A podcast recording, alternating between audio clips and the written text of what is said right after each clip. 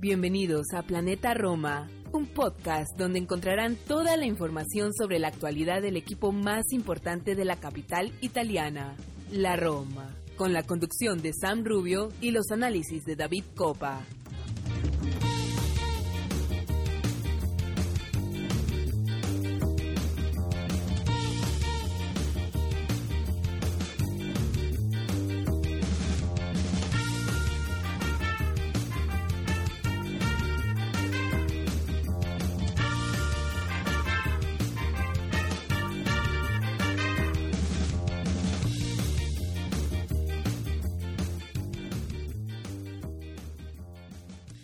Todos, tifosi y alorosi, y bienvenidos a la edición número 90 de Planeta Roma Podcast.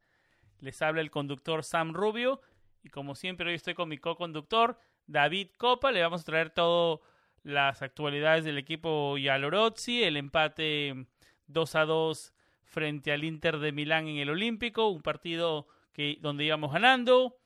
Eh, nos adelantamos en el marcador con gol de Lorenzo Pellegrini. El, el, Inter de Milán lo dio vuelta en el segundo tiempo.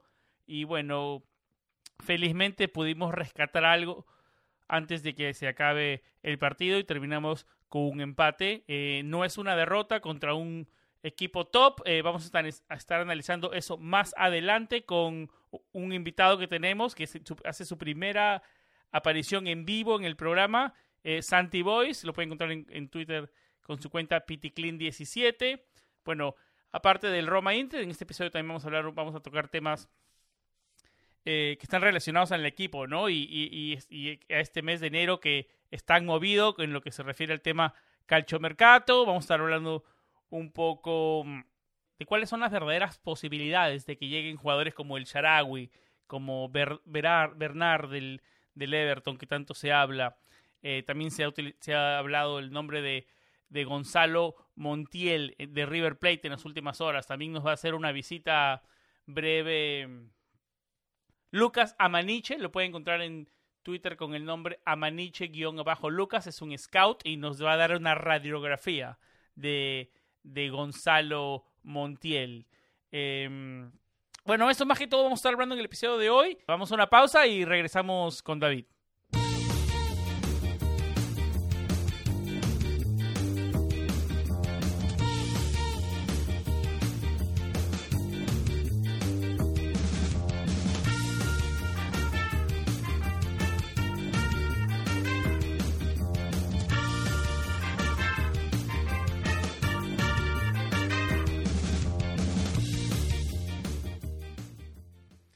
David, amigo, bienvenido a otro episodio más de Planeta Roma Podcast, episodio número 90. ¿Cómo estás? ¿Cómo va todo?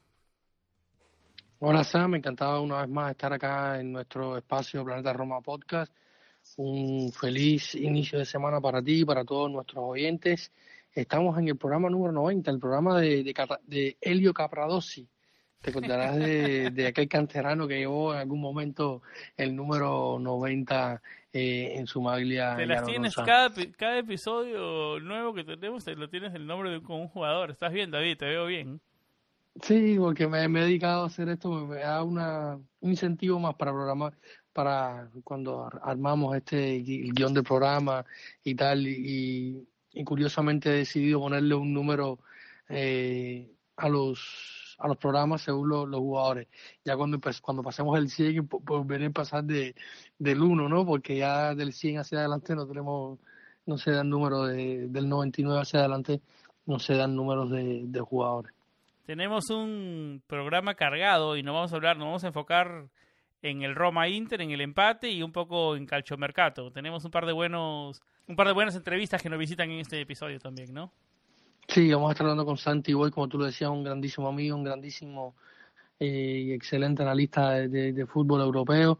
Eh, tiene un podcast que se lo recomiendo a todos, Fútbol y Granja, lo pueden encontrar en iBox y en otras plataformas de podcasting. Y, vamos a estar hablando con Santi de lo que nos deja este Inter, este Inter Roma, eh, este Roma Inter, perdón, un partido que ha dejado mucha polémica, ha dejado buenas actuaciones, un poco sin sabores y Sabores... Algunos romanistas lo han dejado con sin sabores, algunos otros con un mejor sabor de boca. Um, Interesante todo lo que tenemos con, con Santiago, ¿no?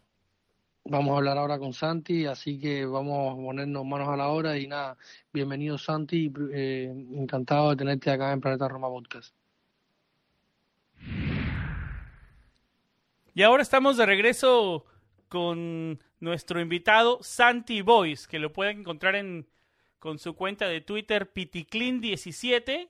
Santi es muy activo en Twitter, siempre tiene la última información del fútbol internacional europeo. Eh, tiene un podcast, Santi, eh, se llama Fútbol y Granjas, y lo pueden encontrar con ese mismo nombre en Twitter, arroba Fútbol y Granjas. Habla, de, como lo digo, del fútbol internacional, en la Bundesliga, en la Serie A, en la Liga y todo lo más importante de lo que sucede en Europa. Eh, Santi, un placer tenerte en Planeta Roma por primera vez. ¿Cómo estás? ¿Cómo va todo? el placer es mío, todo, todo muy bien, eh, en casa, tranquilo y esperando también a que todo esto de, del COVID eh, amaine y vaya menos y podamos volver a un campo de fútbol. Que haya cierto, cierto nivel de normalidad otra vez, ¿no? Eso es lo que todos esperamos eso es, sí, sí, sí. Yo soy, y ahora os comentaba a vosotros antes de entrar en la grabación, eh, soy abonado, es decir, voy asiduamente al campo del Elche, club de fútbol, que los aficionados de la Roma lo conocerán porque es el antiguo equipo de Gonzalo Villar, que es donde resido. Pero bueno, me gusta mucho viajar por Europa y acercarme siempre que puedo a ver cualquier equipo de, de como bien comentabas, fútbol europeo e internacional. Santi, nos metemos hoy en el Roma 2, Inter 2, en el, del Olímpico. Em, nos metemos porque se habla de que la Roma tiene muchos problemas y es yo creo que es el tema más hablado de, lo que se refiere a la Roma en, redes sociales, especialmente en Twitter, ¿no? Eh, ¿qué, ¿qué, le pasa a la Roma contra los denominados rivales directos? Sigue sin ganar Fonseca, hoy por lo menos eh, pudo sacar un empate, fue un partido donde el primer tiempo Tal vez comenzó mejor la Roma, pero poco a poco el Inter se fue acomodando. Terminó el primer tiempo la Roma un poco con cuidado, donde pensamos los romanistas que la Roma debería tratar de manejar mejor la pelota y fue donde, donde el Inter lo hizo mejor y en esos 25 minutos pudo darle la vuelta, ¿no? Lo, rescatable, digamos, de, la Roma fue que, que al final del partido lo, lo pudo empatar y, y, y, no, y no, no se vio, no se vio que se, los jugadores se cayeron, tuvieron sentido de reacción pero el problema es por qué, por qué tenemos esos minutos, esos minutos de desconcentración. ¿Qué, qué, ¿Cuál es el problema en tu, en tu, en tu opinión? ¿La táctica, la mentalidad, la falta de recursos del, e, del equipo? ¿Qué le pasa a la Roma en las grandes citas, como se denomina? Pues eh, mira, como bien comentabas tú, todos los eh, adjetivos o todas las situaciones que tú has puesto en Liza son situaciones que, bajo mi punto de vista, eh, nacen del mismo punto, que es el cuerpo técnico, entrenador y todos sus ayudantes, ¿no?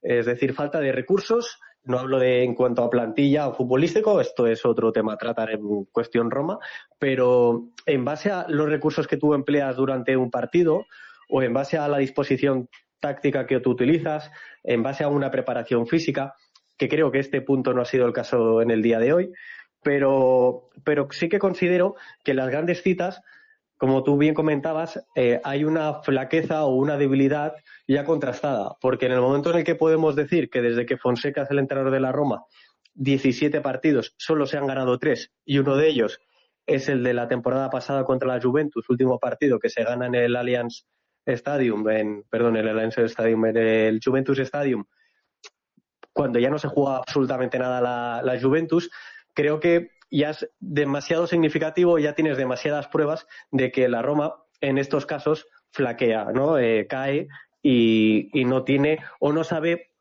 eh, sacar los partidos adelante. No creo que sea cuestión física. Hoy el equipo ha acabado bien a nivel físico, pero sí que es cierto que eh, en el tiempo en que el Inter decidió ponerse a trabajar y ir a por el partido, la Roma sufrió tanto que yo pensé que la Roma no tenía nada que hacer en este partido.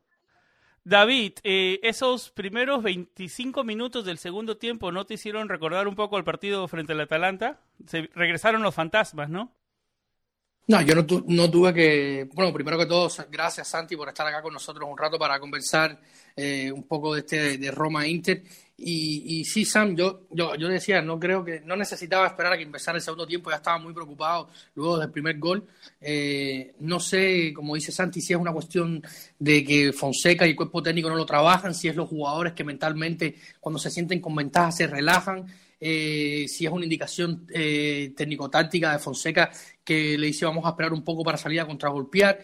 yo me, he planteado esta situación varias veces, he, tratado de buscar, de pensar, de analizar, y realmente es que me choca porque son partidos, o sea, cuando tú miras el partido, por ejemplo, contra, contra Atalanta, que nos ha pasado ya dos veces con Atalanta, nos pasó en febrero pasado y nos pasó ahora en este último partido, van ganando al primer tiempo y, ya sufriendo esos, ese cierre de, la primera parte, ¿no? Y, luego les cuesta otra vez, el rival le gana la posesión, le gana todo el terreno, le, lo forran porque es, es, una cosa increíble, es como que los borran del campo los jugadores y, y ya el rival toma la batuta y luego terminan eh, eh, el rival remontándote el partido y dejándote completamente sin opciones. Como decía eh, Santi ahora, yo no le veía opción. Ya al final del primer tiempo estaba muy preocupado, no lo veía opciones y, también cuando miras al banco hay muy pocos jugadores que te puedan dar un, un, cambio, ser revulsivo, salvo un poco Borja Mayoral que evidentemente a, Fonseca le cuesta sacar mucho a, a Edín no estaba hoy en un buen partido de Dean, pero es un jugador que te puede resolver el partido como lo hizo contra la Sandoria, te cae un balón y te la define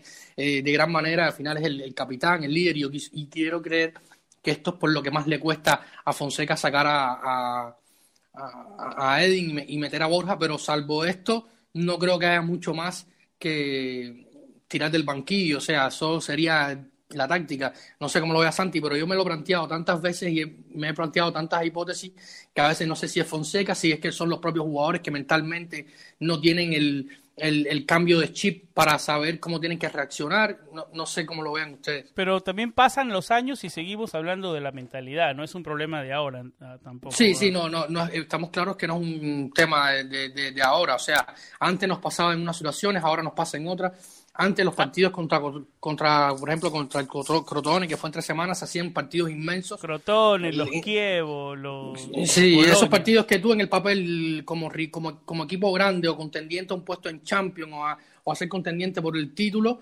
eh, se te hacían inmensamente largos porque se, se convertían en partidos densos, costaba poner eh, superioridad, o, lo mismo nos, como nos pasó con el Kievo hace par de temporadas, que que estabas ganando el partido y te dejabas remontar. Eh, Estas son cosas que vienen pasando y no sé si es por, por relajación, por, por, por falta de, no sé, hay muchos temas y, y, y cuando pasan estas cosas recuerdo un poco a, Petraki que, que, fue bastante duro con la plantilla en varios de estos aspectos.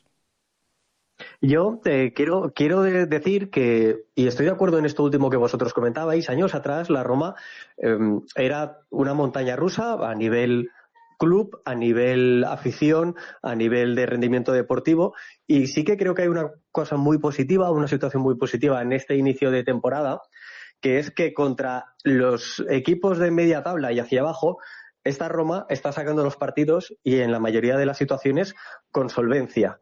El problema llega cuando se enfrenta a, rivales directos, como es el caso de hoy. Yo creo que la Roma, a nivel general, la Roma con Fonseca está teniendo muy buenos planteamientos durante eh, lo que va de temporada. Por ejemplo, recuerdo el primer partido contra un rival fuerte como fue la Juventus, que se empató 2 a 2 en el Olímpico.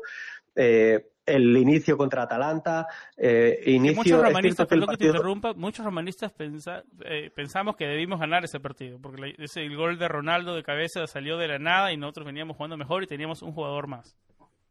Sí, sí, y a eso voy, ¿no? Quiero decir, el planteamiento inicial desde el banquillo, desde el trabajo del semanal, creo que, creo, creo, creo que eres el bueno y hoy eh, yo estoy convencido que Fonseca acertó con el planteamiento táctico del, del, encuentro.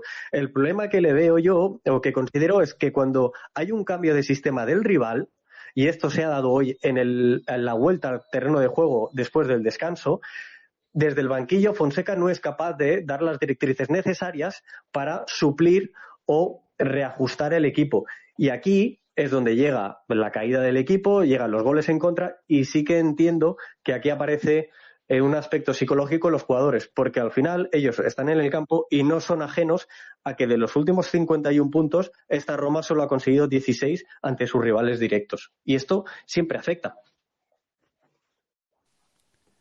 Bueno, sí, no, al, final, al final de cuentas, como se dice, eh, si le ganamos a los rivales que deberíamos ganarles, que antes nunca lo hacíamos, tal vez terminemos entre los cuatro mejores. Pero si queremos luchar a partir de ahora por cosas más importantes, tenemos que sacar más puntos, ¿no? Y, para, igual que todo, igual para mantenernos en carrera por Champions, ¿no? Ah, eh, pero, San, antes que continúes, yo creo que el objetivo tiene que ser ese, no, no se puede desvirtuar eh, ni por la prensa, ni por los fanáticos de que esta Roma no da para mucho más. Oh, no, eso es obviamente, obviamente. Por ejemplo, eh, no, sé si, no sé si tú sabes, Santi, pero la palabra con la que se gana el, el título en Italia, la S, no, está permitida en este, en este podcast.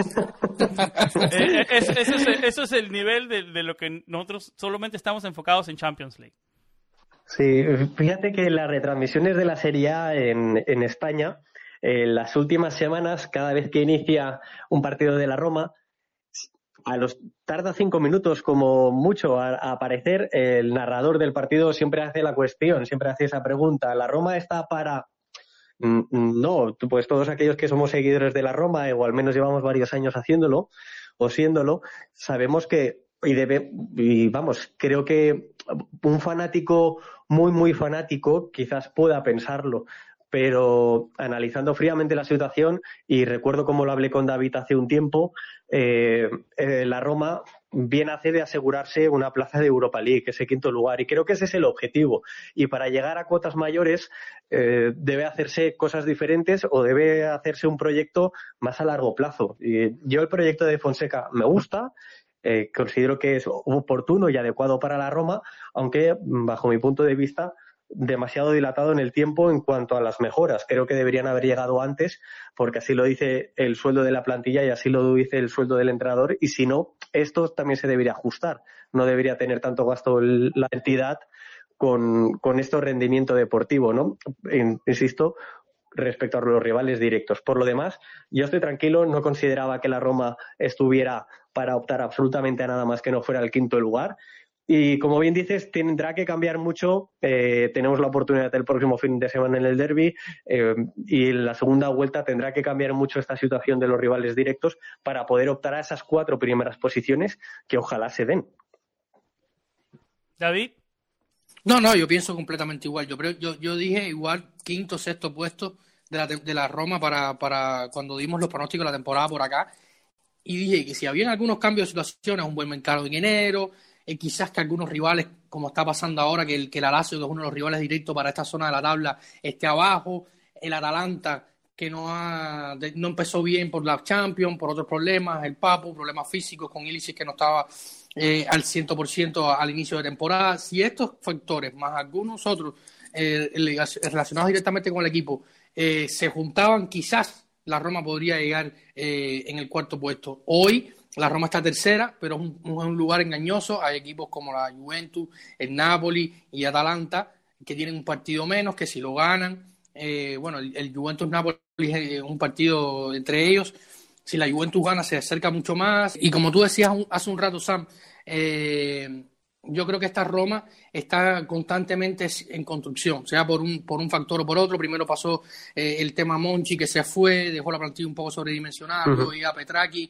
eh, em, se va a Petraki también como director deportivo, ahora llega Thiago Pinto, está recientemente empezando a trabajar y llega con problemas de la, del COVID. Como te decía, Sam, es un, este Roma es un proyecto eh, eternamente en construcción. Y, como bien decía Santi, que es un proyecto a largo plazo, esperemos que Thiago Pinto pueda ser el hombre indicado y pueda ser el hombre que, que pueda reacomodar las piezas, porque hoy, como decía Santi en algún momento, Fonseca tiene mucho mérito, sobre todo con algunos jugadores como Castro, que estaba no contaba para la Roma y lo ha costado rescatar, Bruno Pérez, que era un jugador que, que, que hace un par de, poco tiempo estaba jugando en segunda división, o sea, estaba en segunda división brasileña, no era que estaba jugando, jugó, si acaso, como sumo uno o dos partidos.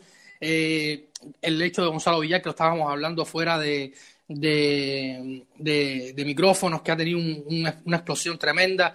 Quizás Fonseca ha tenido un poco que ver, pero también muchísimo el trabajo de Gonzalo. O sea, que, que hay muchos factores que se pueden mejorar dentro de la plantilla como equipo, eh, que que a largo plazo pudieran dar una mejor estabilidad y quizás otra eh, dimensión de lo que pueda aspirar esta Roma a largo plazo. Santi, regresando al partido y al empate frente al Inter, ¿cuál fue en tu opinión o cuáles fueron los mejores jugadores de la Roma en este partido?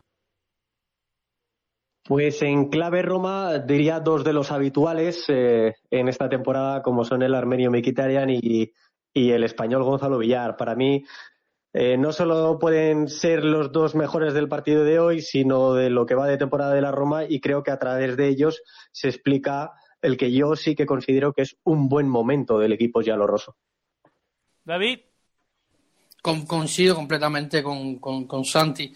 Eh, Mikitarian yo creo que es esa sociedad Viquidarian, Gonzalo Villar, lo hemos visto en los entrenamientos, se juntan mucho, en muchas fotos que sube el club en, sus redes sociales, en su propia web, se ve que han hecho muy buena dinámica y, y en su sector y sobre todo Gonzalo Villar en lo suyo, que hoy el juego gira alrededor de Yo no me imagino un once hoy, lo he dicho varias veces, no me imagino un once hoy de Fonseca sin Gonzalo Villar. Es un hombre que, que ha sabido eh, reajustar su juego. Eh, Santi me corregirá, pero no creo que, que haya que, que, que, Gonzalo antes en su carrera haya jugado eh, en esa posición tan retrasada, o sea, muchas veces lo vemos colocándose entre los defensas para salir jugando, siempre se ofrece para tocar, no se complica la vida, mima el balón, como él mismo decía en un tuit eh, hace un rato, eh, luego de esa bonita jugada en el centro del campo. Hoy se está trabajando, está trabajando muchísimo más en defensa. Le luchó un balón a, a Hakimi, fue le luchó un, un balón a, a, a, Lukaku. O sea que que Gonzalo hoy te está haciendo el mediocampista total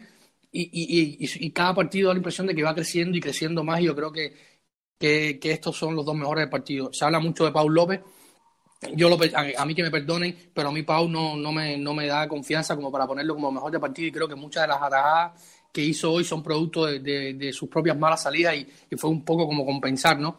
Pero porque muchos estaban hablando de que Paul López, el gran partido, es verdad que hizo grandes atajadas y quizás sin esas atajadas sabe Dios cómo hubiera terminado el, marcador, pero yo creo que, que, el, que cómo gira la dinámica de la Roma hoy, del fútbol de la Roma hoy, pasa por Enrique Miquitarian y Gonzalo Villar. De acuerro con ustedes, de acuerdo. Y para, para destacar también en la jugada de Jordan Beretud para recuperar la pelota, en una jugada sin falta sobre Varela y comenzar el contragolpe que terminaría en el gol de, de Pellegrini, ¿no? Eh, eh, para destacar también esa jugada. Eh, en líneas generales, es una Roma que, que dejó, la, dejó la sensación que se pudo recuperar del shock del 2 a 1 de la remontada del Inter al final del partido. Tuvo unos cambios cuestionables también Conte. Pienso que facilitó algo el trabajo de la Roma, pero, pero hay que estar ahí y hay que subir el nivel y hay que empatarlo antes, antes de acabar el partido y justo al final. ¿no? Eh, eso es mérito de la Roma, pero a mí me, me deja preocupado, me deja preocupado esos 20, 25 minutos del segundo tiempo porque ya es algo, como lo conversábamos hace un rato, que se, que se repite, que se repite y, que el equipo debería empezar a, empezar a manejar de una mejor manera, porque eso es el signo de un equipo que está en proceso de madurez. No sé cómo lo ves, Santi. Sí, eh, yo creo que, debemos ser conscientes de la imagen que dio el equipo en Bérgamo y en Nápoles. Eh, hoy la imagen ha sido diferente. En aquellas dos derrotas abultadas por cuatro goles, eh, el equipo se hundió anímicamente y a nivel físico. No tuvo reacción, hoy tuvo reacción. Absolutamente, absolutamente. Y eso por un lado, creo que entonces el camino es ascendente. Creo que al menos hoy se ha visto un equipo diferente y capaz de acabar el partido con, la ambición no solo de empatar, sino también de, lograr la victoria. Y esto es el, dato positivo. Para mí el dato negativo, o la parte negativa, eh, el sabor agridulce que me queda es tener un poco la sensación de el cambio, una vez el Inter lleva por delante ese cambio de chip de la Roma, creo que también dependen demasiado, en exceso, del Inter. Y depende de que el Inter se haya echado demasiado hacia atrás y haya concedido la posesión del balón a la Roma y la posesión también del dominio territorial. Creo que la Roma ha hecho por ello, pero creo que también ha dependido en exceso, para mi gusto, del Inter. Creo que si el Inter hubiera decidido ir a por un tercero, eh, la Roma estaba totalmente vendida en esos primeros 15, 20 minutos del primer, del segundo tiempo. Eh, el chileno Vidal tuvo una jugada que le agarró mordida la pelota porque se daba la impresión que se le agarraba de lleno, era el tercer gol. Eh, a Smolin le costó bastante eh, con Lukaku. Bueno, a muchos defensores le cuesta con Lukaku, no fuerte, pero, no ganó muchas por arriba Smalling hoy. Em, en líneas generales, ¿con qué sensación, ya para cerrar el segmento, qué, sensación les deja el empate y esta Roma mirando a futuro, Santi? Bueno, pues eh, yo creo que hay que verlo con tranquilidad.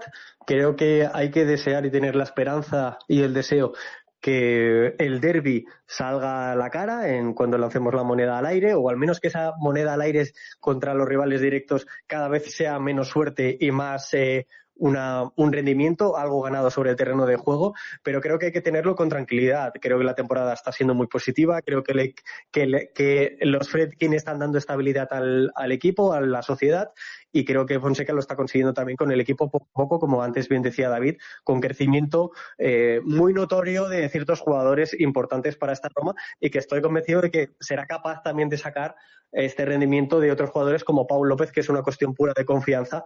A mí no me ofrece seguridad el portero español, no me da confianza, pero es, evidente que necesitamos que, que recupere esa confianza. Y creo que poco a poco se conseguirá. Insisto, creo que hay que tener tranquilidad. El sabor es agridulce en el partido de hoy porque lo vimos perdido por momentos y, por suerte se sacó un empate que es positivo porque sumas y eh, tu rival directo no suma los tres puntos. Y porque también es un rival importante, es un rival con nombres importantes. No sé si vienen en el mejor momento futbolístico, pero tienen individualidades muy importantes que te pueden cambiar el rumbo de un partido al final de cuentas es, un triunfo aceptable, ¿no? Sí, es, es, un empate aceptable. Un rival, exacto, pero es un rival muy, como bien dices, es un rival muy duro. Bajo mi punto de vista, a nivel de individualidad es el segundo mejor equipo de, la Serie A por detrás de la Juventus. Y para muchos el candidato principal al, al, título. Totalmente, totalmente cierto. Y para, para mí, por ejemplo, eh, con el inicio de temporada también de la Juventus, el principal candidato al título es el Inter, porque tiene unas individualidades que el Milan no tiene. Y el Milan, mm, todos esperamos, no por deseo, sino porque así lo dicta la lógica dentro de una temporada tan larga, teniendo en cuenta que además vienen después del posconfinamiento a este ritmo, entendemos que el Milan en algún momento va a tener algún bajón. Pero pero dicho esto, insisto, yo creo que hay que tener cierta tranquilidad con la Roma. Es positivo haber sacado un punto delante de un rival tan absolutamente bueno como es el Inter. Eso significa que estás cerca de ellos. Y, por lo demás, creo que hay que continuar con el trabajo y, y que porque el trabajo hace falta. Eso es lo primero. Saber dónde está tu error. Y tu error está en que los rivales directos no eres capaz de competirle durante 90 minutos. Lo positivo y lo que no hay que perder es que a los rivales que están por debajo de ti en la clasificación seas capaz de ganarles todos los días. Eso es lo que no puede perder la Roma, porque en el momento que lo pierda, entonces sí que se irá todo al garete. Y es algo que está pasando bajo el radar porque la Roma sigue ganando, pero empezamos a dejar puntos y empiezan a subir esos, esos nombres de crisis o, eso, o ese tipo de títulos. ¿no? David, ¿tienes alguna pregunta más para Santi antes de despedirnos? Bueno, yo creo que ya hemos hablado bastante y, voy a lanzar la última así como para, para debatir un poco. Y, yo creo, o sea, me da la sensación, como decía Santi, de que esta Roma va un año eh, en el tiempo atrás y yo creo que, que la mejoría sustancial y sobre todo se nota en, enero, en enero del, del, año pasado fue una crisis total, también habían otros factores extracampo que estaban presionando sobre todo con, con la venta del club, pero ya tener siete puntos eh, en tres partidos jugados en este mes de enero. También es un mes de enero atípico que tiene bastantes partidos, todavía restan tres, Lazio, Spezia y, Gela Verona el, el, último día del mes de enero.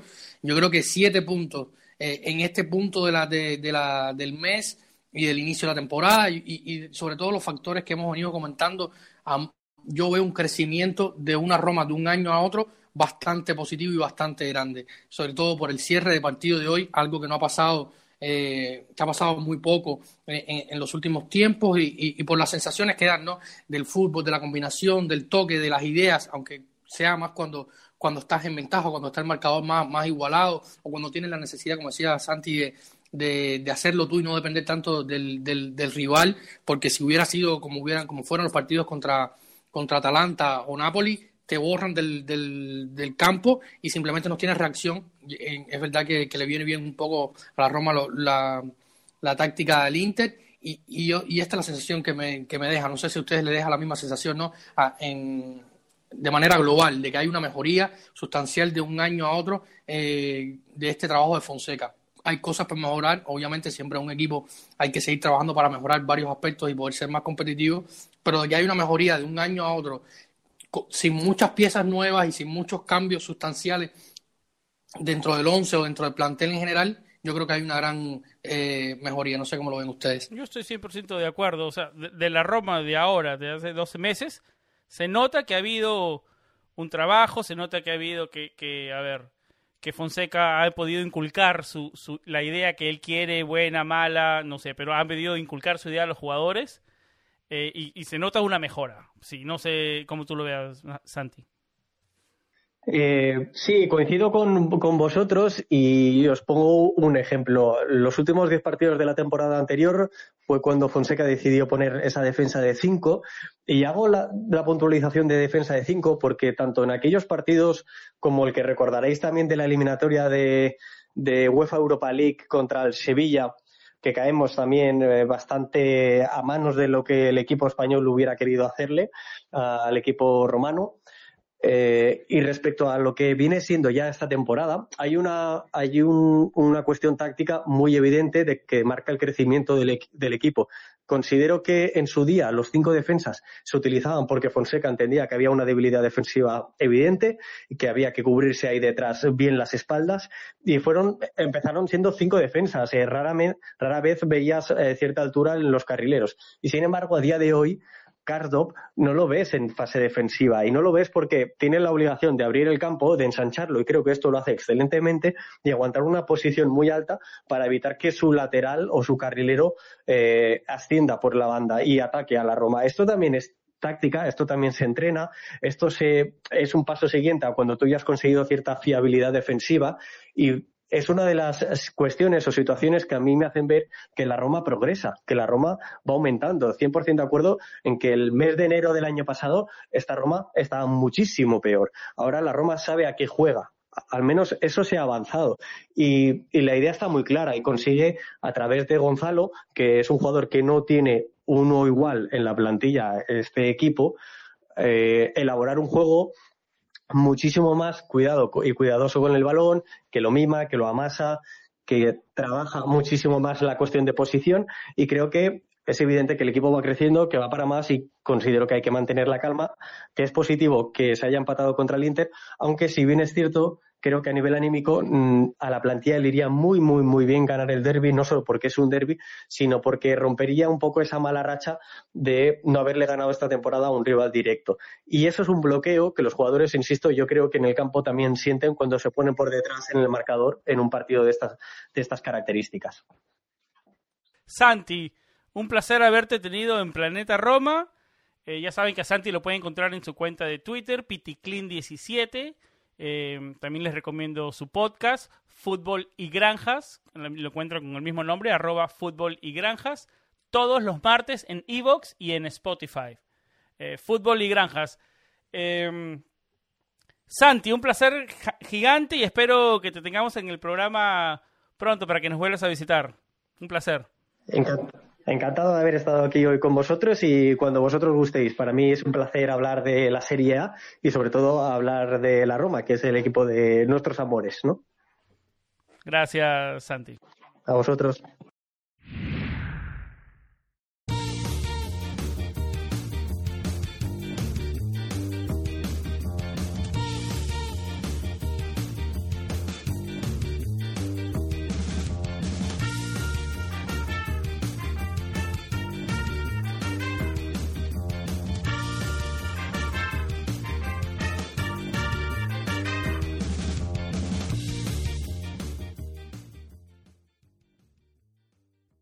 Bueno, David, ahora nos enfocamos en calcio mercato. Se habla del Sharawi, se habla de Bernard, del Everton, con un intercambio con, con Robin Olsen. Eh, se habla de Gonzalo Montiel. Eh, ¿cuáles, últimas, ¿Cuáles son las últimas novedades del calcio mercato en los primeros 10, las primeras dos semanas de enero? Bueno, en los últimos últimos días no ha pasado mucho. Si, si bien muchos rumores, como todos sabemos, llegó Thiago Pinto a la capital italiana eh, Pinto llegó con el COVID. Bueno, no sabemos si alguna vez se le quitó, si lo volvió a contraer cuando llegó a, Roma, porque él cuando salió de, de Portugal, eh, donde estuvo 10 días más o menos confinado, se hizo algunas pruebas, le dieron negativas, voló a Roma y luego cuando llega a Roma, un poco que de temor y caos porque Pablo Fonseca se había tenido un meeting con, con su compatriota y este resultó positivo luego. Recordemos que Crotone no viajó directamente a Fonseca con el equipo por temor de que pudiera estar contagiado, pero eh, por suerte eh, Fonseca no estaba, eh, no tuvo ningún problema. De esta, de esta pequeña mini reunión que tuvieron los dos portugueses se salieron, se han suscitado varios rumores. El primero es que son dos jugadores los que habría pedido Fonseca de momento o reforzar dos áreas, una del ataque y otra uno de los laterales o los dos laterales. Esto es lo que se ha hablado, como, de, como ya habíamos hablado en los programas anteriores, queda descartada la posibilidad de que venga un, un portero en este mercado de, de, verano, de perdón, de invierno, y también queda descartado por el propio Fonseca algún fichaje en el medio del campo. El Fonseca eh, en mesa de prensa en, luego del partido ante el Inter en, en, en, el Olímpico de Roma, dijo que él contaba con todos sus jugadores del medio, del medio del campo, Díaz Diaguara, Cristante, eh, Gonzalo Villar y Jordan Beretur. Estos son sus jugadores de medio campo, no se prevé eh, por lo tanto ningún fichaje en el medio campo. Todo se reduce, como tú bien decías, a los nombres del Charagüe y Bernal, que han sido los que se han manejado más mm, de manera más eh, asidua en los últimos días. El hermano de, de Stefan, el Charagüe, Manuel, se encontraría en, Beijing tratando con el Shanghai Chenchua la, la resolución del contrato de, de Charaui que no va a ser fácil. Sabemos que, el sueldo del Charaui es importante y, no va a ser fácil encontrar una, indemnización para, para el atacante. Eh, la alternativa sería Bernard. Que ya jugó eh, con, con Fonseca en el Shakhtar Donetsk. Exactamente, no es la primera vez que surge el nombre de Bernat relacionado a Roma, incluso el verano pasado, antes de llegar a en uno de los nombres que se valoraba era de Bernat de Leventon, que desde, que llegó a, al equipo de Liverpool no ha tenido muchos minutos, no ha tenido esa continuidad ni con Ancelotti hoy ni con los, anteriores, ni los anteriores entrenadores, y siempre ha sido una idea de mercado de la Roma que Bernat llegue, eh, aunque Ancelotti le gusta a Olsen como alternativa a Jordan Pickford, que es el arquero titular del Everton, y, pero tampoco Ancelotti ya por alguna alguna vez dijo que sí, que le gustaría quedarse con Olsen, pero luego dijo que no al intercambio, o sea, que hay muchos rumores acerca de lo que pueda pasar en este posible intercambio, que a todas luces sería bastante bueno porque la Roma eh, ganaría, eh, o sea, inflaría, los, se pudieran, como se hace hoy en el mercado, inflar un poco los números y que el, la venta de Olsen dejaría números positivos en, la, en las cuentas de la Roma, tanto que hace falta mejorar esos números rojos eh, y no se gastaría dinero físico, por así decirlo, mm, con, con Bernal que tiene un sueldo bastante alto, que si alto tendría que ajustarlo un poco el, sueldo brasileño si quiere venir a, Roma para, para jugar. El otro nombre eh, que se ha hablado muchísimo en los últimos días es de Gonzalo Montiel. Yo creo que es un nombre que entusiasma bastante a, todos los seguidores de la Roma, otros no tanto, para otros otros tantos no, no conocen al lateral derecho argentino de River Plate, uno de los mejores jugadores del River de Gallardo, eh, seleccionado nacional con el equipo de Lionel Scaloni. Muchos hinchas de River dicen que es uno de los mejores laterales hasta de Sudamérica, ¿no? Seleccionado argentino también ya. Exactamente. Y como hemos tenido todas estas dudas, todo este debate, no está descartado que Gonzalo Montiel va a llegar a, a, la Roma. Hay mucho interés de varios equipos europeos. Ya estuvo el Boloña, Lyon en la Premier, la Roma. Eh, el Lyon ha sonado con fuerza en los últimos días, pero la verdad es que no ha, no sucedido nada hasta este momento que estamos grabando el podcast. No hay ninguna eh, información fuerte hacia ninguno de los clubes. Si TIC Sport, la cadena de deportes argentina, comentaba de que había un gran interés por la Roma. Y para dejar un poco las, las, dudas al lado, tenemos un gran amigo acá en el programa, Lucas Alamiche, eh, hace un gran trabajo de cauteo, un, un conocedor grandísimo de fútbol eh, suramericano y, y, quién mejor que él para que nos pueda explicar quién es Gonzalo Montiel y qué tipo de jugador es si se pudiera dar este salto a Europa. Muy buena, Lucas, y, y gracias por estar acá en Planeta Roma Podcast. Adelante con Lucas que nos da una radiografía de Gonzalo Montiel. Antes que nada, muchas gracias a los chicos de Planeta Roma por dejarme participar un ratito para explicarles eh, un poco las referencias o las características de Gonzalo Montiel. Eh, un fichaje que para la Roma creo que le servirá muchísimo. Un lateral derecho con demasiadas características ofensivas, pero con un retroceso perfecto gracias a su entrenador Marcelo Gallardo, donde lograron dos Copas Libertadores, que no es mucho acá en Sudamérica. Es un lateral con vocación ofensiva, pero con un retroceso aceptable, donde jugó también en varios esquemas, en 4-3-3, 4-4-2, jugó con línea de tres centrales, donde él pudo ofrecerse como carrilero derecho. Es un jugador muy polivalente, versátil, que puede asociarse muchísimo, pero que al espacio es letal. ¿sí?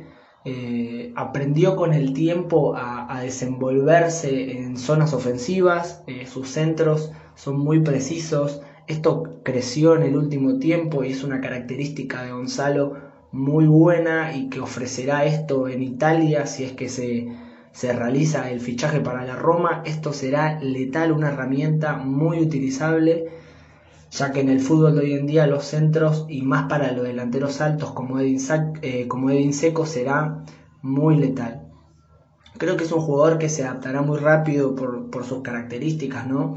Es un lateral que jugó mucho tiempo en la selección argentina, que es titular para Scaloni hoy en día creo que, puede adaptarse muy rápido por lo que es el jugador, ¿no? Por lo que puede llegar a ofrecer desde el lateral derecho. Un jugador que tranquilamente puede participar de la creación de juego, un jugador que puede adaptarse a diferentes esquemas o compañeros, ¿sí?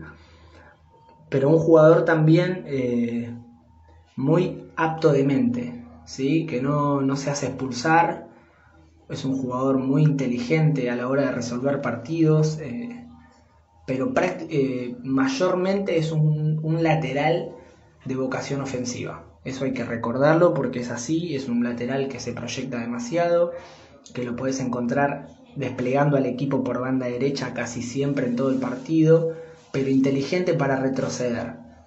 Es un jugador que, que posiblemente desde el lateral necesite a otro jugador más adelantado para que lo acompañe también en esos retrocesos, sino que en 2 dos, por 1, como se dice acá en Argentina, en un 2 por 1, pero que no, no, comete demasiadas infracciones y cuando las comete, las comete en mitad de cancha y no llegando a su arco, a su arco propio, digamos. Pero creo que le dará muchas satisfacciones al, al público de Roma porque es un jugador que se ganará la confianza en pocos partidos, ya que ya que por lo visto en Roma, Karsdrop, eh, Bruno Pérez o el mismo Santón eh, no llegaron a, convencer a Fonseca. Así que yo creo que es un jugador que, que dará que hablar en Italia. Tiene 24 años, no es muy chico, tampoco muy grande, pero creo que es el momento perfecto donde debe salir de River, donde estuvo muchos años, él sale prácticamente de River, él realizó las inferiores en River y ganó dos Copas Libertadores, no es para nada poco, así que creo que le irá muy bien, muy bien por sus características y por lo que representa el fútbol italiano también. Así que nada, espero que, que estas características, estas referencias, pocas o muchas, sean factibles para que, para que triunfe, para que triunfe en la Roma. Saludos chicos. Un placer, Lucas, y espero que sea una de tus varias participaciones en Planeta Ropa Podcast en el futuro. A Lucas lo puede encontrar en su cuenta de Twitter, arroba amaniche-lucas. Él trabaja, como lo decía David, es scout y trabaja para la cadena TR Scouts. Eh, gracias otra vez, Lucas. Un placer tenerte en el programa. David, ¿algo más que quieras agregar antes de cerrar este episodio? Bueno, yo creo que ya hemos hablado bastante. Quería dejar un tema bastante claro. Me lo han preguntado bastante algunos amigos en, en Twitter y en nuestro grupo de WhatsApp. Eh, la apelación de la Roma al CONI por el punto del partido referente al Gela Verona Roma de la primera jornada de esta temporada se efectuará luego del día 20. algunos medios y, algunas radios locales hablan de los días entre 20 y 23 de enero eh, con todos estos temas del coronavirus, las pausas, el inicio del nuevo año, las festividades, eh, hubo un receso en el, en el comité de apelaciones y eh, la Roma quería va a plantear la apelación hasta a, finales de, de, este mes de enero, o sea, la próxima, los próximos días. Y muchos me preguntan, me preguntaba nuestro buen amigo Andrés Salas, que estuvo por acá hace unos días, qué probabilidades hay de que la Roma pueda apelar, eh, o sea, ganar la apelación. Yo le decía que, que hoy para a mí me da la impresión de que hay un, un 70%, un 60-70% creo que, que están las posibilidades hoy de que la Roma pueda eh, ganar este punto. ¿Por qué? Eh, hace unos días solo se presentó el, a este mismo tribunal el caso referente al Juventus Napoli, aquel partido que, que no se jugó y que sabíamos que iba a dar muchísimo que hablar por la violación del protocolo del Napoli, que si no lo violó, si lo violó, que la Juve se presentó y jugó.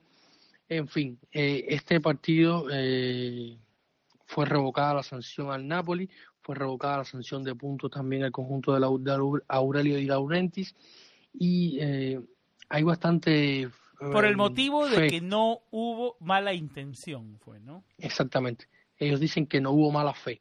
Y siguiendo estos parámetros, eh, hay, se filtra bastante optimismo en los medios locales y en los, y en, la, en los periodistas y los medios cercanos a la Roma en cuanto a este tema. Se filtra mucho optimismo y por eso se cree que, se, que si el CONI mide con la misma vara eh, el, el, caso de la Roma, que realmente no hubo mala fe, no saca ventaja porque, como todos sabemos, pasara lo que pasara, eh, Yaguara podía ingresar en, en, la lista del primer equipo porque habían hasta tres espacios disponibles más para que Yaguara diera, estuviera dentro del, de la primera lista oficial de la Roma. Así que yo creo que quería aclarar esta situación porque muchos me han preguntado y, y creo que ya con esto queda bastante clara la situación del eh, la operación al CONI del partido referente a la Gela Farona Roma. Es un punto importante, pero que no se puede exactamente, pero no, no, no hay que contar con ello, hay que seguir adelante y el próximo partido es el derby.